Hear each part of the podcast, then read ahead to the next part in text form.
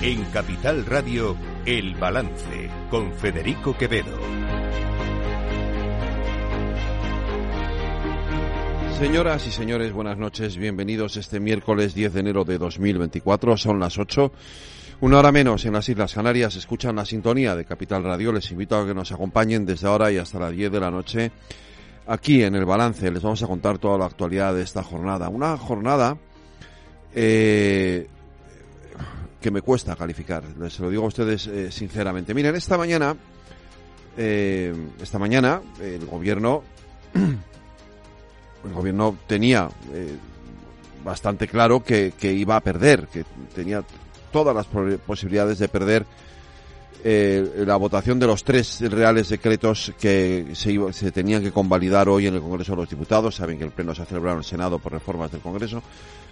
La vicepresidenta segunda, Yolanda Díaz, que es la que más ha salido perdiendo en esta jornada de hoy, lo explicaba de esta manera. Y yo comprendo eh, que en política se puedan tener diferencias. Fíjese, a Sumar, en este Real Decreto no le gusta que eh, se incentive fiscalmente eh, a las grandes energéticas de nuestro país. Pero el global de los tres reales decretos mejora la vida de la gente. Hoy está en, en las manos de los partidos políticos decidir si están a favor de la gente de su país en una situación de crisis o están defendiendo intereses partidistas pues empezaba el pleno, nada hacía pensar eh, que el resultado fuera distinto a lo que en ese momento el gobierno preveía. De hecho, la portavoz de Junts per Catalunya, Miriam Nogueras, lo dejaba muy claro en su intervención. Som aquí per canviar la relació entre Catalunya i Espanya, no per perpetuar-la.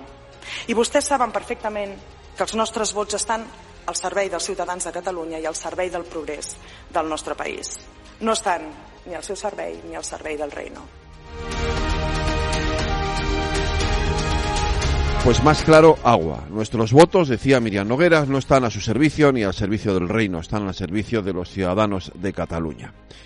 Pues eh, en una jornada de vespertina absolutamente aberrante, lo que hemos visto, a lo que hemos asistido es a una cesión absoluta del gobierno de España a los intereses de Junts per Catalunya, a una humillación sin precedentes, una humillación sin precedentes como nunca en la historia reciente de este país habíamos visto,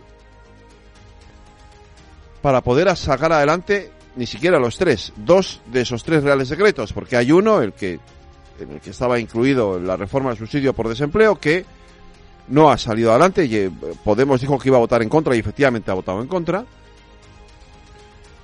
Pero los otros dos han salido adelante porque Junts no ha votado.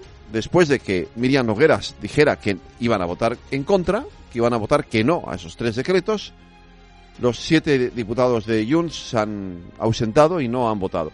¿Qué han sacado a cambio? Esto es lo más increíble, lo más alucinante. Es que no tengo palabras para definir semejante aberración a la que el gobierno ha claudicado hoy para sacar adelante estos tres reales secretos y además nos hace preguntarnos hasta qué extremo es capaz de llegar el gobierno de España cuando no sea un real decreto, cuando sea, por ejemplo, la ley de presupuestos generales del Estado. Ya les digo lo que va a ocurrir.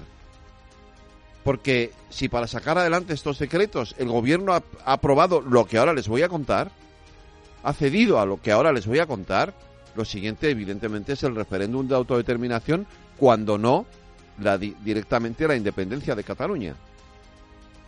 Porque estos son los términos en los que estamos hablando. Ya le han oído a Miriam Nogueras. A nosotros el Reino de España nos importa, perdónenme la expresión, estamos en horario de infantil, pero a ellos les importa una mierda. Así de claro. El interés general de los ciudadanos de España les importa una mierda lo único que les importa es su proyecto político de independencia y de destrucción del Estado de Derecho en España. ¿Qué les han aprobado? Pues por supuesto, la reforma del, código, del Código Civil, de la, ley orgánica del Poder Judicial, y luego las balanzas fiscales, una ley de sociedades para que ellos puedan revertir, para que puedan revertir el que las empresas puedan eh, que se han ido puedan volver a Cataluña. Un IVA del 0% para el aceite de oliva en Cataluña, por supuesto. En el resto de España nos tenemos que aguantar con el IVA que tenemos ahora mismo en el aceite. Ellos no, el 0%. La multiplicación por 5 del, de los fondos destinados a la digitalización de la Administración de Justicia catalana. El resto, con perdón, nos fastidiamos también. El Estado asume, asume la totalidad del coste de las bonificaciones del precio del transporte público. O sea, ellos van a tener el coste del transporte público a, cero, van a poder coger el metro, el autobús sin pagar un euro y se lo vamos a pagar, perdónenme, usted, yo, mi técnico Jorge Zumeta, mis, eh, mis eh, colaboradoras en el programa, todos los ciudadanos del resto de España, les vamos a pagar, es que es humillante esto, les vamos a pagar a ellos el transporte público. De esto es de lo que estamos hablando. Esto es lo que ha cedido hoy el presidente del gobierno. El reconocimiento de los derechos históricos en Cataluña, todas las competencias en materia de inmigración. ¿Saben por qué? Para que luego hablen de, de que son otros los racistas o los xenófobos. ¿Saben por qué les han dado las competencias en materia de inmigración? Porque los alcaldes de Junts per Cataluña quieren echar a todos los inmigrantes de sus ciudades. ¿Saben a dónde los van a echar, no? que no es que yo me oponga a recogerlos, pero hombre, ya les vale, ya le vale al gobierno. Porque esos no se van a volver a su país, se van a venir al resto de España. Haciéndole encima el trabajo sucio a la xenofobia de Junts per Cataluña, al racismo de Junts per Cataluña. Hombre, ya está bien. Hasta aquí podíamos llegar. Esto es el límite que ha sobrepasado Pedro Sánchez. Este es el límite que ha sobrepasado Pedro Sánchez y ya puede rendir cuentas ante los españoles ante barbaridades como estas. Porque hoy ha cruzado no una, todas las líneas rojas que podía cruzar. Le queda una, la de la autodeterminación, y ya les digo a ustedes cuándo. Cuando se negocien los presupuestos generales del Estado. Ahí caerá definitivamente la último, el último límite, la última barrera. Pero para entonces a lo mejor ya es demasiado tarde.